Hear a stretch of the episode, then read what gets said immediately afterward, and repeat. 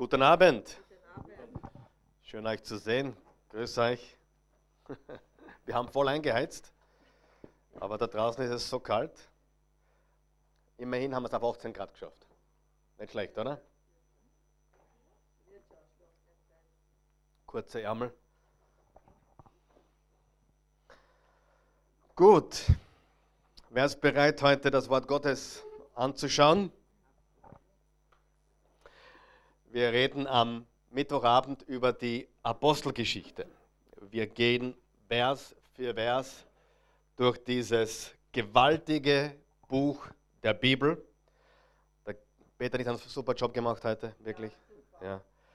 Peter ist eine riesige Unterstützung, eine, eine Quelle der Inspiration und äh, mir gefällt es so, wenn ich ihn sehe und seine Familie, seine Kinder. Wer weiß, es ist schwer, Kinder zu erziehen in der heutigen Zeit? Wer weiß, dass es schwer ist? Keiner von euch hat Ahnung, gell? Keine Ahnung mehr. Keine Ahnung noch. Keine Ahnung mehr. Einige wenige haben noch zwei, drei wissen, wovon ich spreche. Aber was mich so begeistert an Peter ist, wenn man seine Kinder anschaut, die alle ja unter zehn sind, alle vier oder fünf, ähm, man sieht wirklich, man sieht einen Unterschied äh, zu anderen Kindern. Das habe ich mit der Christi besprochen diese Woche, dass man da wirklich einen Unterschied sieht zu den anderen Kindern, weil sie, sie wachsen in der Steiermark auf, was sicher hilfreich ist, ja, am Land und ohne, ohne viel Technologie. Ich glaube, ihr habt nicht mehr Internet zu Hause, gell? Oh ja, aber nur so ein USB-Stick. ja, eben. Bei den Kindern sieht man es. Wer von euch glaubt, dass die Kinder das nicht brauchen? Genau. Dass es schädlich ist, hauptsächlich. Ja, wirklich wahr. Ich mache mir riesige Sorgen. Wenn du mich fragst, ich mache mir riesige Sorgen um unsere äh, junge Generation. Wirklich. Und wir, wir brauchen ähm, eine Generation von Menschen, die das Wort Gottes weitergeben und äh, die Werte weitergeben, die Standards weitergeben. Und äh, das wollen wir tun. Wir studieren die Apostelgeschichte. Warum bin ich auf diesen interessanten Titel gekommen für diese Serie, ganz einfach. Ich habe darüber nachgedacht, Taten und Daten. Äh, Daten, also das kommt von der Geschichte, es heißt ja auch Apostelgeschichte und äh, darum, es gibt sicherlich einige wichtige Daten in diesem Buch, aber vor allem, und das haben wir gelernt, geht es um die Taten in diesem Buch. Und der ursprüngliche Titel der Apostelgeschichte war nicht Apostelgeschichte, sondern eigentlich die Taten der Apostel. Die Taten der Apostel.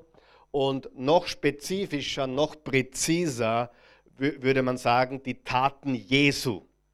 Eigentlich geht es um die Taten Jesu durch den Heiligen Geist, durch die Apostel der damaligen Zeit. Also darum bin ich auf diesen Titel gekommen, Taten und Daten, obwohl die Taten sicher wichtiger sind als irgendwelche geschichtlichen Fakten.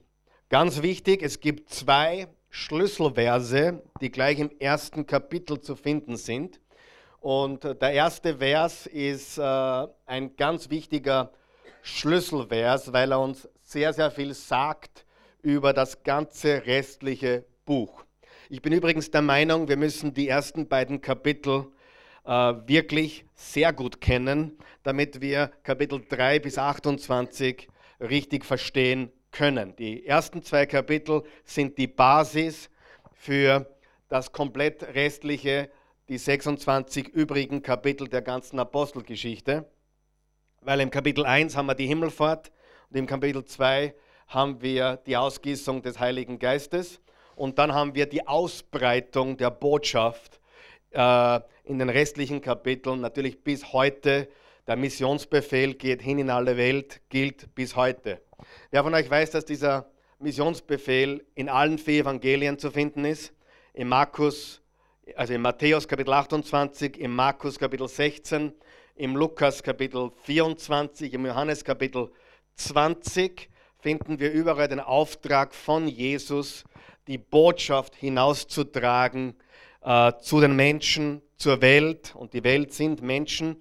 Johannes 3, Vers 16, so sehr hat Gott die Welt gelebt. Und mit Welt meint er nicht die Kugel, mit Welt meint er nicht ähm, irgendwelche äh, Planeten, sondern mit Welt meint er Menschen. So sehr hat Gott die Menschen geliebt, dass es einen einzigen Sohn gab, damit jeder, der an ihn glaubt, nicht verloren geht, sondern ewiges Leben habe. Wir leben ja nicht auf der Welt, ihr wisst es schon, oder? Wir leben auf der Erde. ja? Der Globus, auf dem wir leben, heißt nicht Welt. Der Globus, auf dem wir leben, heißt Erde. Welt ist eigentlich nicht der Planet, Welt ist eigentlich das System. Wenn die Bibel von Welt spricht, meint sie nicht die Kugel, meint sie auch nicht das Universum, meint sie das Weltsystem, einen Geist. Den Geist der Welt äh, den Geist Jesu. Den Geist der Finsternis und den Geist des Lichts. Also Welt ist eigentlich Geist, Erde oder Universum ist die Materie. Welt ist nicht die Materie. Ja? Wir leben auf der Erde und wir leben in der Welt. Macht das einen Sinn? Wir leben auf einem Globus, der Erde heißt, aber wir leben inmitten des Weltsystems. Und darum hat Jesus gesagt, geht hin in die Welt. Er hat damit nicht gemeint, geht es in die Erde oder geht es in den Wald oder geht es irgendwo wo, wo, auf dem Planeten, sondern er sagt, geht in die Welt. So sehr hat Gott die Welt geliebt, dass er einen einzigen Sohn gab, damit jeder, der an ihn glaubt, nicht verloren geht, sondern ewiges Leben habe. Und dann haben wir hier den ersten Vers. Den ersten Bericht habe ich verfasst, Theophilus, von allem, was Jesus angefangen hat zu tun und auch zu lehren. Oder in einer anderen Übersetzung, was Jesus anfing zu tun und zu lehren. Und das zeigt uns, dass die Apostelgeschichte das eigentlich fortsetzt, was Jesus begonnen hat. Wir haben auch gelernt, dass äh, die Apostelgeschichte vom Lukas geschrieben wurde. Das heißt, Lukas hat einen ersten Bericht verfasst, das Lukas-Evangelium, und sein zweiter Bericht, also Teil 2, ist die Apostelgeschichte. Also wir können zusammenfassen, Lukas ist das, was Jesus begonnen hat oder angefangen hat, und die Apostelgeschichte ist das, was durch die Gläubigen, die Jünger und durch uns heute fortgesetzt wird oder wurde. Und dann haben wir noch einen Schlüsselvers und das ist Apostelgeschichte 1, Vers 8. Da steht, ihr werdet meine Zeugen sein in Jerusalem, Judäa, Samarien und bis an die Grenzen der Erde. Ihr werdet meine was sein? Zeugen. Ihr werdet meine Zeugen sein. Ich habe letzte Woche gesagt, dass ich einen Prediger gefunden habe, der, wenn er über eine gewisse Sekte spricht, die sich Zeugen Jehovas nennt, äh, sagt er nie Zeugen Jehovas, sondern sagt immer falsche Zeugen Jehovas. Weil ganz ehrlich, und das darfst du jetzt nicht wirklich so, das musst du jetzt im Kontext verstehen, wir sind Zeugen Jehovas. Weil Jehova oder Jahwe ist der Name Gottes im Alten Testament. Das heißt, diese Sekte hat etwas verwendet oder verwendet etwas, was eigentlich korrekt ist, nur sie sind falsche Zeugen, weil sie einen Jesus haben, der nicht der Jesus ist, an den wir glauben. Die glauben, dass Jesus ein geschaffenes Geschöpf ist. Die glauben, dass Gott Jesus geschaffen hat und dann hat Jesus halt das andere geschaffen. Wir glauben, am Anfang war das Wort und das Wort war bei Gott und das Wort war Gott Dasselbe war am Anfang bei Gott und ohne dasselbe wurde nichts und das Wort ist Fleisch geworden. Jesus ist Gott, das glauben wir von ganzem Herzen. Also äh, richtig wäre es, wenn wir sagen würden, die falschen Zeugen Jehovas. Ja? Und wir sind aber im Neuen Testament Zeugen Jesu und Zeugen Gottes auf dieser Erde. Okay? Wiederholen wir noch ganz kurz, was wir gesagt haben, äh, die letzten beiden Male wir leben im 29. Kapitel der Apostelgeschichte. Jeder, der die Apostelgeschichte kennt, weiß, dass es 28 Kapitel sind. Wir wollen natürlich der Bibel nichts hinzufügen oder dazu dichten, aber wir setzen natürlich das fort, was Jesus begonnen hat, was die Apostel fortgesetzt haben und durch die ganze Kirchengeschichte hindurch äh, stattgefunden hat, nämlich dass wir Menschen die gute Nachricht, die frohe Botschaft bringen. Und dann haben wir gesagt, dass die Apostelgeschichte sich in drei, drei Worte eigentlich zusammenfassen lässt. Wir haben die Himmelfahrt Jesu im ersten Kapitel. Und zehn Tage später, am Pfingsttag, haben wir die Ausgießung des Heiligen Geistes. Ich liebe, was Reinhard Bonke sagt. Reinhard Bonke sagt, der Himmelfahrt Jesu folgt die Erdenfahrt des Heiligen Geistes. Jesus ist gen Himmel gefahren, der Heilige Geist kam auf die Erde, kam zu uns Menschen hier und er wohnt in uns. Wir sind Tempel des Heiligen Geistes und Jesus hat es im Johannes 14, 15 und 16 mehrfach angekündigt, dass es wichtig ist, dass er zurückgeht zum Vater, damit er den Heiligen Geist senden kann. Er hat gesagt, es ist gut für euch, dass ich weggehe, denn dann sende ich euch den Heiligen Geist. Das ist Kapitel 1, Himmelfahrt, Kapitel 2, Ausgießung des Heiligen Geistes und Kapitel 3 ist die Ausbreitung der Botschaft von Jesus, der Verkündigung der, des Missionsauftrages, geht hin in die Welt und verkündigt die gute Nachricht allen Völkern. Das ist also, wie wichtig die ersten zwei Kapitel sind, weil es die ersten zwei Kapitel wirklich ist die Basis und darauf kommt es an, damit wir das andere richtig verstehen. Ich habe euch auch gesagt, dass Kapitel 1, Vers 8, ihr werdet meine Zeugen sein in Jerusalem, Judäa, Samarien und bis an die Grenzen der Erde, dass das sowohl Auftrag als auch Prophetie ist. Schreib dir Folgendes auf, bitte, wenn du was zum Schreiben hast. Kapitel 1 bis 7 ist die Gemeinde in Jerusalem. Kapitel 1 bis 7 ist die Gemeinde in Jerusalem. Die ersten sieben Kapitel sind äh, die Gemeinde in Jerusalem. Dort waren sie, dort haben sie begonnen. Und interessant ist, die ersten zehn Jahre, oder sagen wir die ersten fünf bis zehn Jahre, hat sich alles in Jerusalem abgespielt. Und Kirchengeschichte sagt uns, dass die 200.000 Einwohner, äh, die damals in Jerusalem circa lebten, ungefähr 60 Prozent waren gläubig an Jesus äh, am Ende dieser Zeit. Also aus den 120 wurden 3000 und letztendlich wurden innerhalb von wenigen Jahren 120.000 Menschen, die an Jesus Christus glaubten. Also das war Jerusalem. Und dann Kapitel 8 bis 12 ähm, ist Judäa und Samarien. Was steht im Kapitel 1, Vers 8? Ihr werdet meine Zeugen sein in Jerusalem, Judäa und Samarien und Kapitel 13 bis zum Ende des Buches ist, nennt man die Nationen oder den Rest der Welt. Also da kam das Evangelium dann hinaus aus Jerusalem, Judäa, Samarien und die Nationen. Interessant ist folgende Tatsache. Folgende Tatsache, dass der Grund, wer von euch weiß, zu Hause ist am schönsten? Wer weiß, dass das stimmt? Und wer von euch weiß, dass wir Christen bequem sind? Und der Grund, warum äh, sie sich dann von Jerusalem entfernt haben, war eine Verfolgung. Ja? Es wurde ungemütlich in Jerusalem. Ja? Es wurde ungemütlich. Da war jemand, da waren Pharisäer, da waren religiöse Leute, da war ein Herodes, die haben ihnen das Leben schwer gemacht. Petrus, Jakobus und so weiter, die wurden gefangen genommen, sie wurden gegeißelt und dann wurde ihnen verboten zu reden im Namen Jesu. Kannst du reden, Kapitel, Kapitel 4, lesen, Kapitel 4, 5 und so weiter von der Apostelgeschichte, dass sie schwer verfolgt wurden und dass sie äh, eingesperrt wurden, ausgepeitscht wurden und befohlen wurde, nicht mehr im Namen Jesu zu predigen. Wer von euch weiß, wenn man äh, jemandem was verbietet, dann wird es noch interessanter.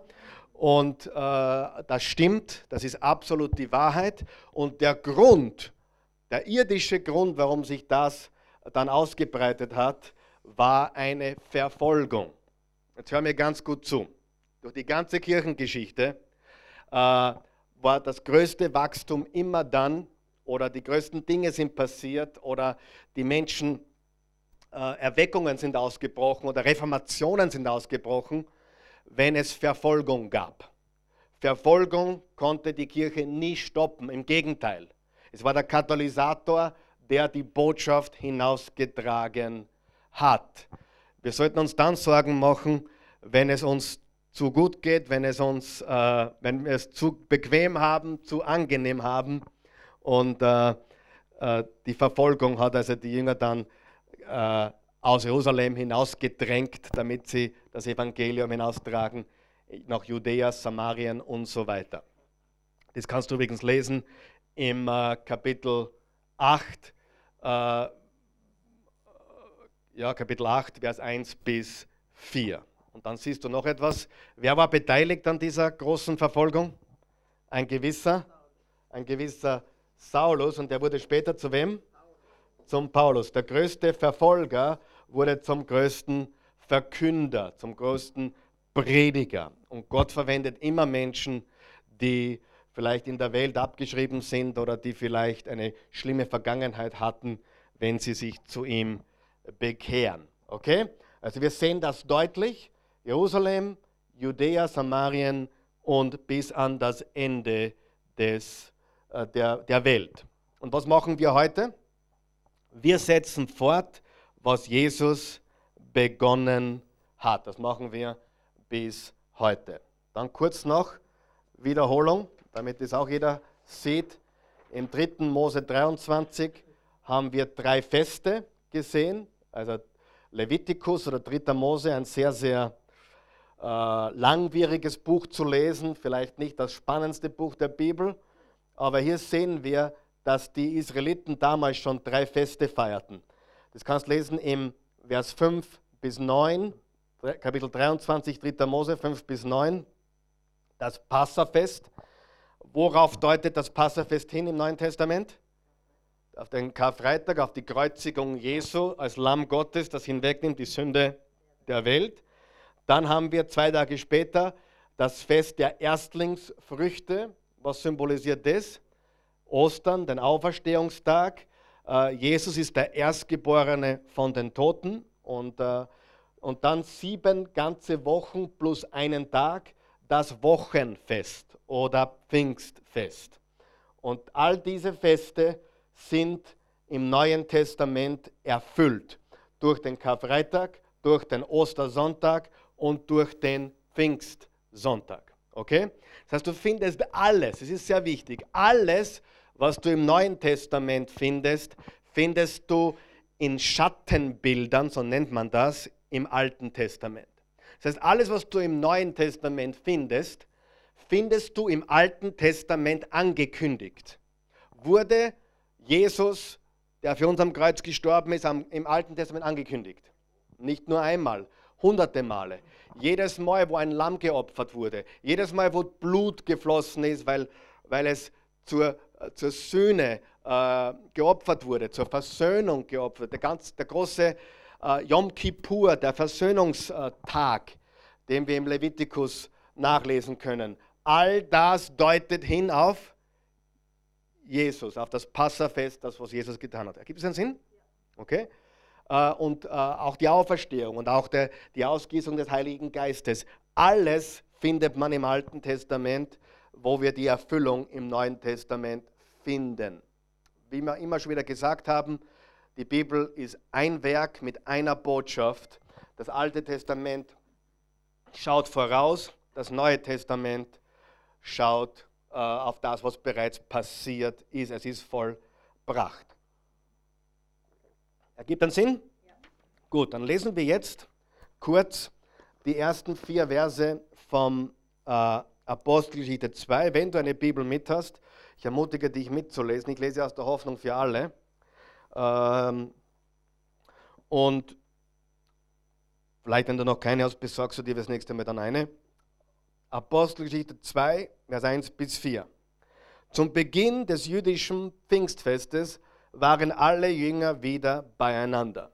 Plötzlich kam vom Himmel her ein Brausen wie von einem gewaltigen Sturm und erfüllte das Ganze aus, in dem sie sich versammelt hatten. Zugleich sahen sie etwas wie züngelndes Feuer, das sich auf jeden einzelnen von ihnen niederließ. So wurden sie alle mit dem Heiligen Geist erfüllt und redeten in fremden Sprachen, oder Luther sagt, predigten in fremden Sprachen, jeder so, wie der Geist es ihm eingab. Ich möchte hier eine, kurz eine, eine persönliche Anmerkung machen, wenn ich darf. Okay? Ich sage das recht, weil ich hin und wieder meinen eigenen Senf dazugebe. Sehr viel Senf von mir. Aber äh, ganz wichtig zu verstehen ist, sowohl, wir haben eigentlich heute schon diese Verschwörungstheoretiker gehört und diese, diese, diese Sabbatprediger. Wer kennt, wer weiß, was ich meine? Diese Sabbatprediger und Sonntag ist, ist, ist vom Teufel. Wer von euch kennt das? Gibt es ein paar so so gesetzliche, religiöse Leute, die, die predigen, dass wer am Sonntag Gottesdienst feiert, das ist, das ist, das ist unbiblisch und so weiter und so fort. Äh, du kannst das alles nachstudieren, ich erzähle dir jetzt keinen Schwachsinn. Das Passafest war am Freitag, weil das war zwei Tage vor. Aber wann, wann war das? Hm? Am ersten, lese es noch, lese es hier noch. Es war am ersten Tag nach dem Sabbat, also am ersten Tag der Woche.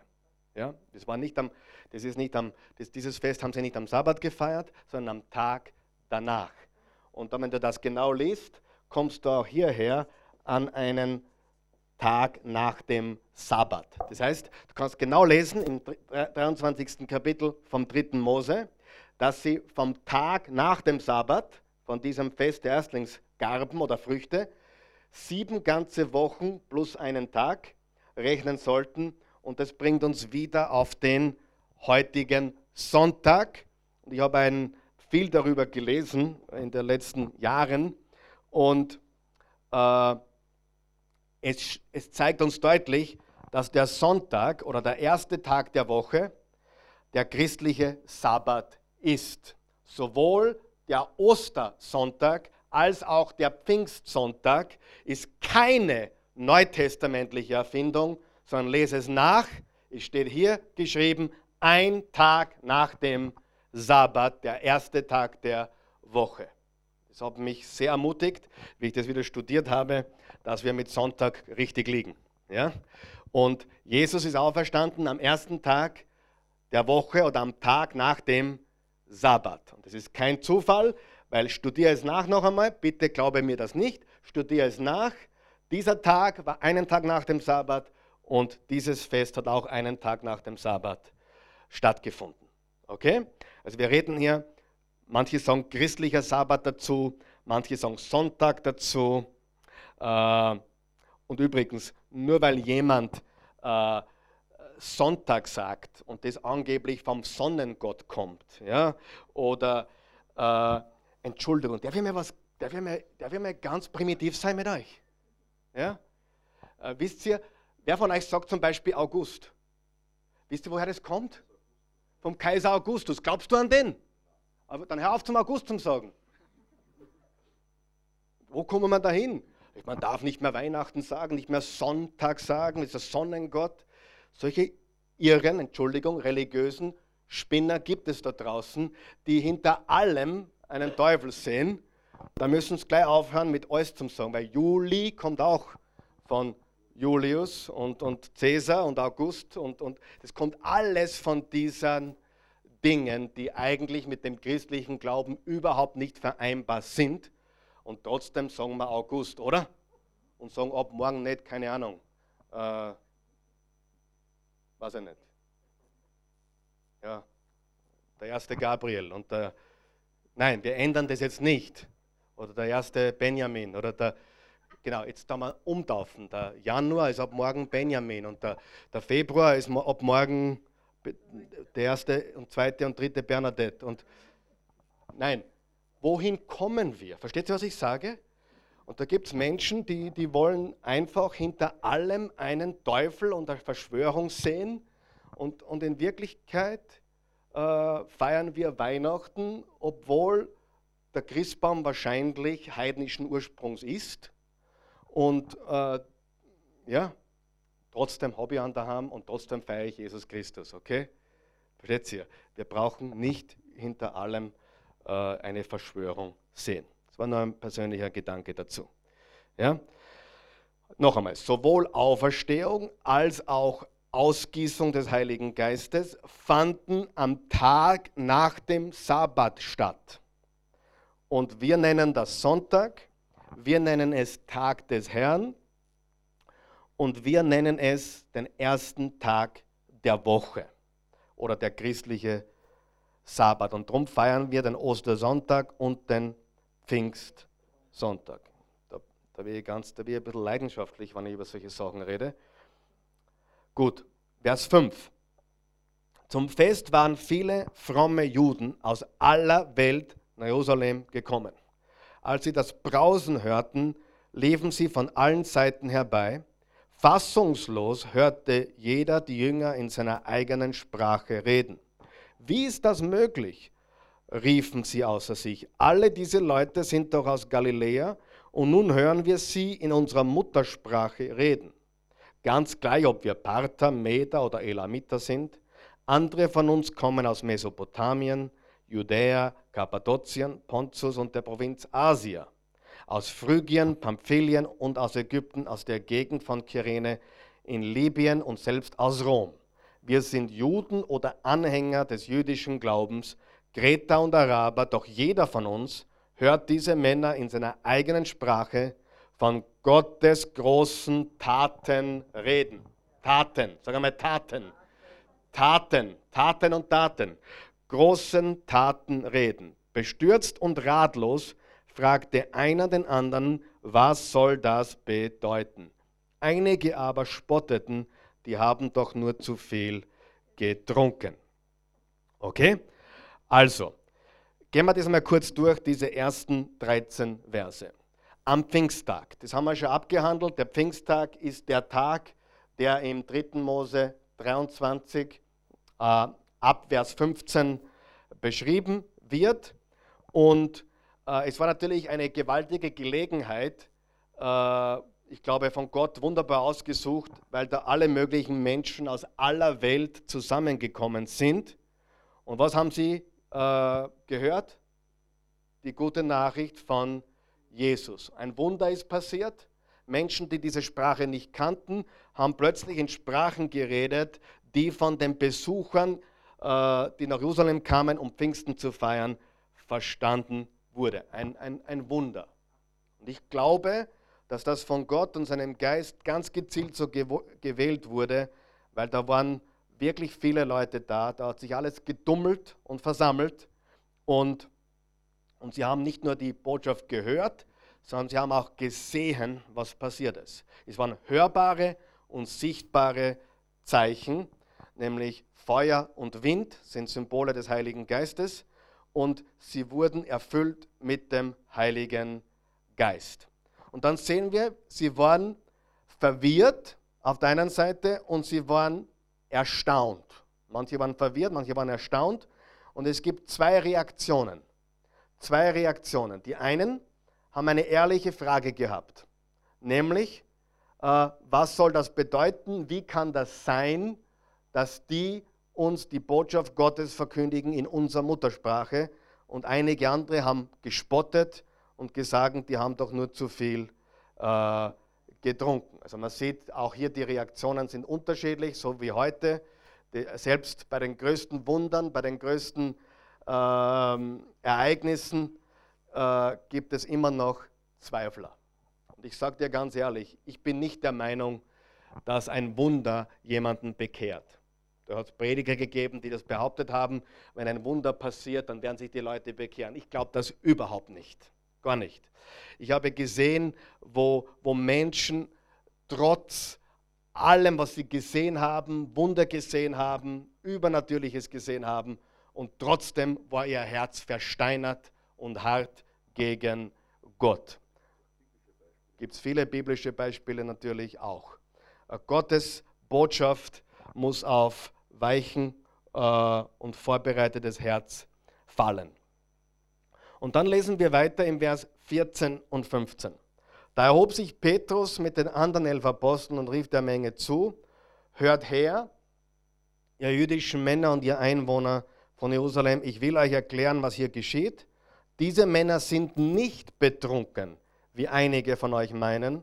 Es ist ja erst 9 Uhr morgens. Ich habe schon mal jemanden gesehen, der um 9 Uhr morgens betrunken war, aber okay. Es ist erst 9 Uhr morgens. Ähm, nein, hier erfüllt sich, was Gott durch den Propheten Joel vorausgesagt hat. Bei ihm heißt es. Also was wird hier erfüllt? Eine alttestamentliche Prophezeiung, eine Ankündigung.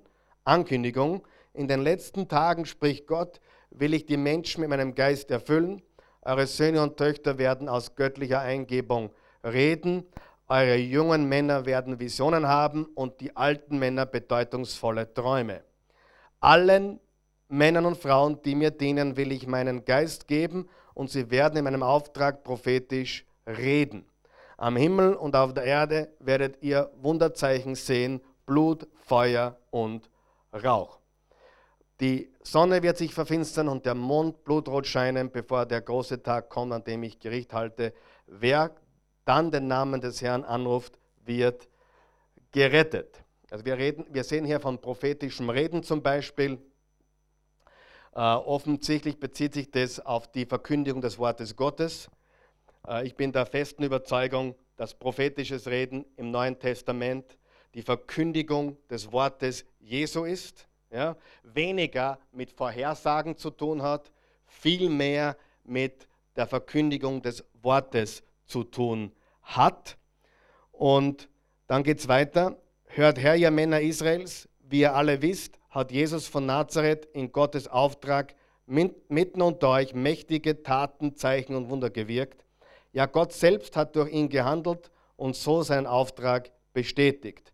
Aber Jesus wurde durch Verrat an euch ausgeliefert und ihr habt ihn mit Hilfe der heidnischen Römer ans Kreuz genagelt und umgebracht.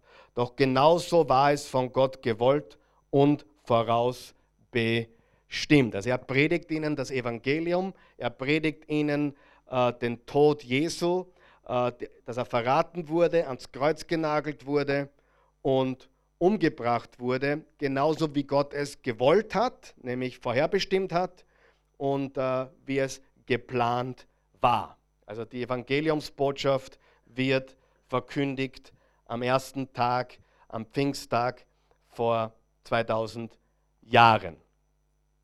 So, und dann äh, steht weiter, diesen Jesus hat Gott auferweckt und damit die Macht des Todes gebrochen. Wie hätte auch der Tod über ihn Gewalt behalten können? David sprach schon von Jesus, als er sagte, ich sehe immer auf den Herrn, er steht, mir zur Seite, damit ich nicht falle. Darüber freue ich mich so sehr, dass ich es nicht für mich behalten kann. Selbst wenn ich sterbe, hoffe ich auf dich, Herr. Denn du wirst mich nicht dem Tod und der Verwesung überlassen. Ich gehöre ja zu dir. Du zeigst mir den Weg, der zum Leben führt. Du beschenkst mich mit Freude, denn du bist bei mir. Liebe Brüder, lasst mich ganz offen zu euch sprechen. Unser Vorfahre David ist gestorben und er wurde begraben. Sein Grab kann man heute noch sehen. Gott hatte David aber zugesagt, einer seiner Nachkommen werde als König regieren, weil David ein Prophet war, hat er die Auferstehung des Christus vorausgesehen. Von ihm sagte er, er wird nicht bei den Toten bleiben und sein Leib wird nicht verwesen. Also wir sehen hier, dass äh, Petrus äh, das Evangelium predigt, nämlich die Kreuzigung, den Tod und äh, die Auferstehung äh, Jesu. Und dann steht weiter im Vers 32, das ist mit Jesus geschehen. Gott hat ihn von den Toten auferweckt. Wir alle können es bezeugen. Nun hat Gott ihn zum Herrscher eingesetzt und ihm den Ehrenplatz an seiner rechten Seite gegeben. Jesus empfing vom Vater den Heiligen Geist, wie es vorausgesagt war, und gab ihn uns. Ihr seht und hört jetzt selbst, dass es in Erfüllung gegangen ist. Nicht David ist zum Himmel aufgefahren, denn er sagt, Gott der Herr sprach zu meinem Herrn, setze dich auf den Ehrenplatz an meiner rechten Seite, bis ich dir alle deine Feinde unterworfen habe, bis du deinen Fuß auf ihren Nacken setzt. Wir haben hier drei Dinge, die ganz wichtig sind. Äh, Petrus erwähnt drei Beweise oder drei Bestätigungen Bestätigung für das, was er sagt. Zum einen David. Er nimmt David her und das, was David in den Psalmen prophezeit hat, äh, was, die, was die Auferstehung Jesu betrifft. David sagt, du wirst meinen Leib nicht verwesen lassen oder den Tod überlassen.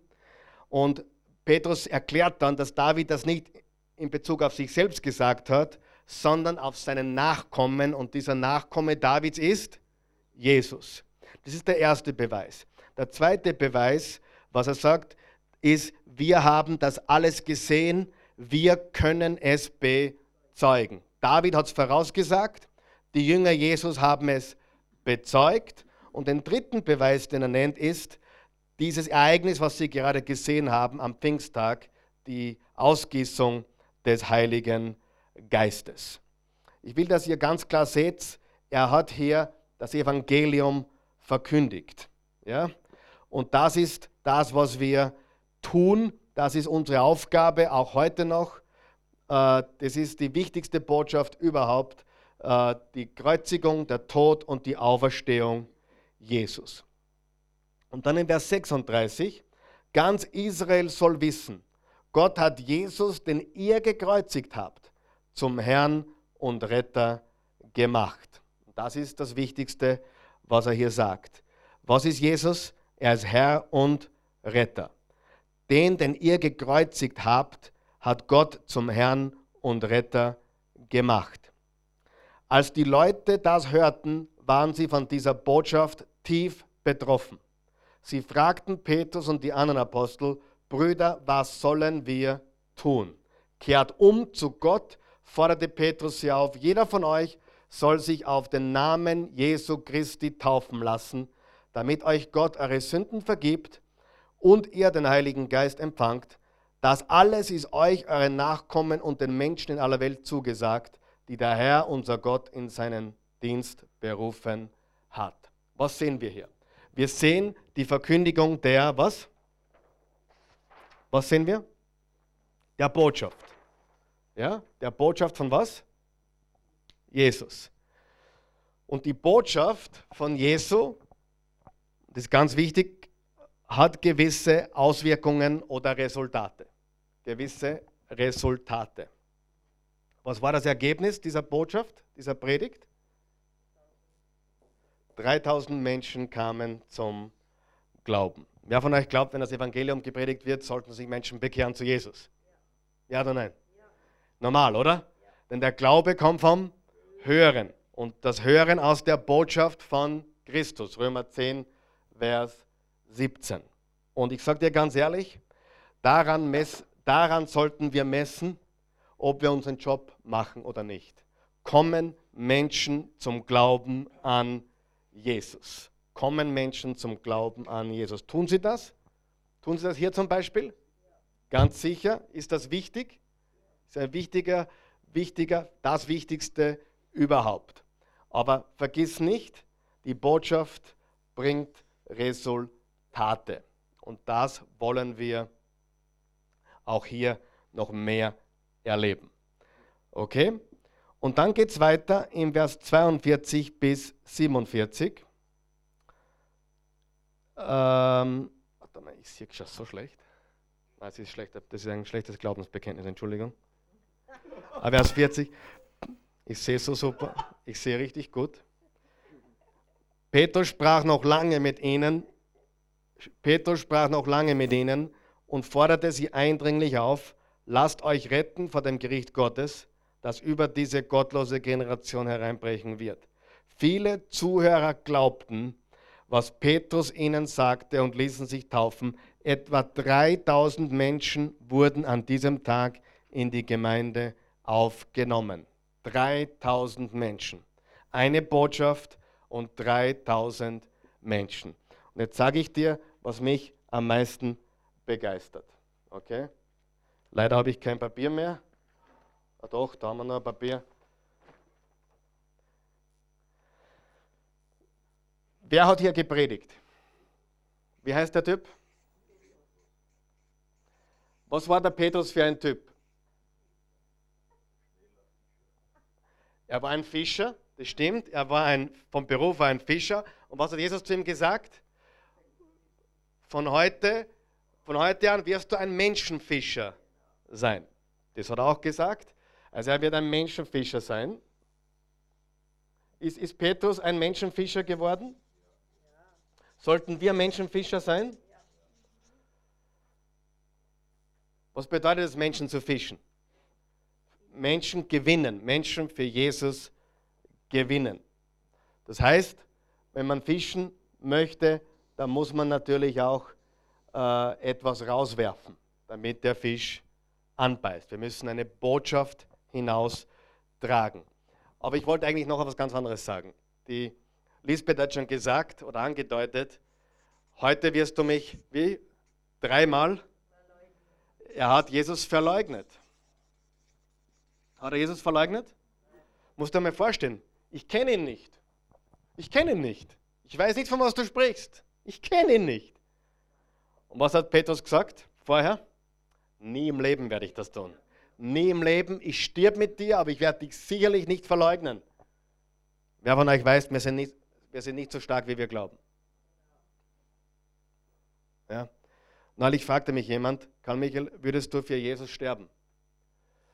Und ich habe dann darüber nachgedacht und was ist jetzt die ehrliche Antwort? Was meine Antwort war? Ich würde es hoffen. Ich würde es wirklich hoffen. Zuerst würde ich sagen, ja sicher. Und dann habe ich mir gedacht, ich sage lieber, ich würde es wirklich hoffen, dass ich dann die Stärke besitzen würde, es zu tun. Ja? Ich glaube es, dass ich es tun würde und ich hoffe es, dass ich es tun würde, aber ich würde es wirklich hoffen, war die Antwort. So, aber er hat Jesus verleugnet. Das ist schon schwach, oder? Das ist schon schwach, menschlich schwach. Aber was ist mit ihm passiert? Was wurde aus diesem schwachen Petrus?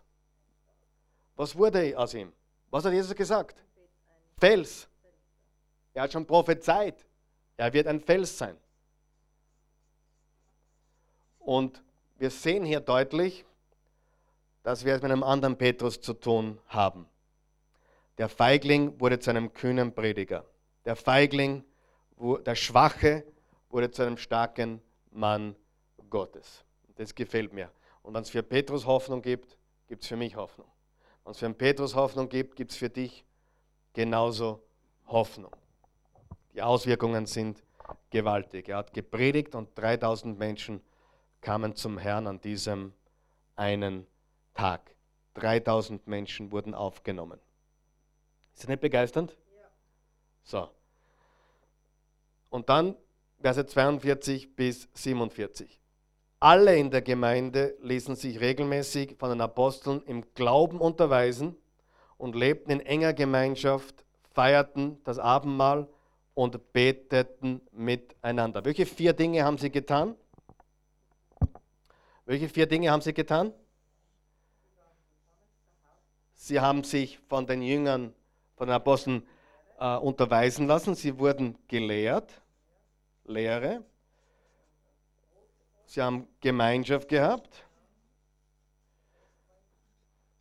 Äh, sie haben das Abendmahl gefeiert. Und was noch? Und sie haben gebetet und Gebet. Das waren die vier Dinge, die vier Säulen, auf die sie aufgebaut waren. Okay? Die Lehre, die Gemeinschaft, Abendmahl und Gebet. Eine tiefe Ehrfurcht vor Gott erfüllte sie alle. Er wirkte durch die Apostel viele Zeichen und Wunder. Die Gläubigen lebten wie in einer großen Familie. Was sie besaßen, gehörte ihnen gemeinsam. Wer ein Grundstück oder anderen Besitz hatte, verkaufte ihn und half mit dem Geld denen, die in Not waren. Täglich kamen sie im Tempel zusammen und feierten den, in den Häusern das Abendmahl in großer Freude und mit aufrichtigem Herzen. Trafen sie sich zu gemeinsamen Mahlzeiten. Sie lobten Gott und waren im ganzen Volk geachtet und anerkannt. Die Gemeinde wuchs mit jedem Tag, weil, viele Mensch, weil Gott viele Menschen rettete. Das ist eine sehr, sehr interessante Passage. Ich sage dir, was ich glaube.